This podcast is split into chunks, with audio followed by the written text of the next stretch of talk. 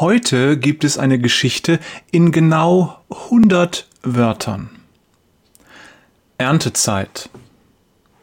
Aufmerksam betrachtet Jona die Frau. Sie war ein Licht Gottes, denkt er. Sie tat wahrhaftig das Gute, das Gott vorbereitet hat. Sie setzte ihre gottgegebenen Gaben für die Menschen ein. Vielen ist sie durch ihre Liebe die Nächste geworden. Kein Wunder, dass man sie eine Jüngerin nannte. Regungslos liegt sie da. Der Raum ist voll mit Menschen, die ihren Tod betrauern. Am nächsten Tag trifft er sie wieder. Diesen Gürtel habe ich für dich gemacht. Sie lächelt. Du lebst, sagt er, gelobt sei Jesus Christus. Gemeinsam gehen sie zum Marktplatz.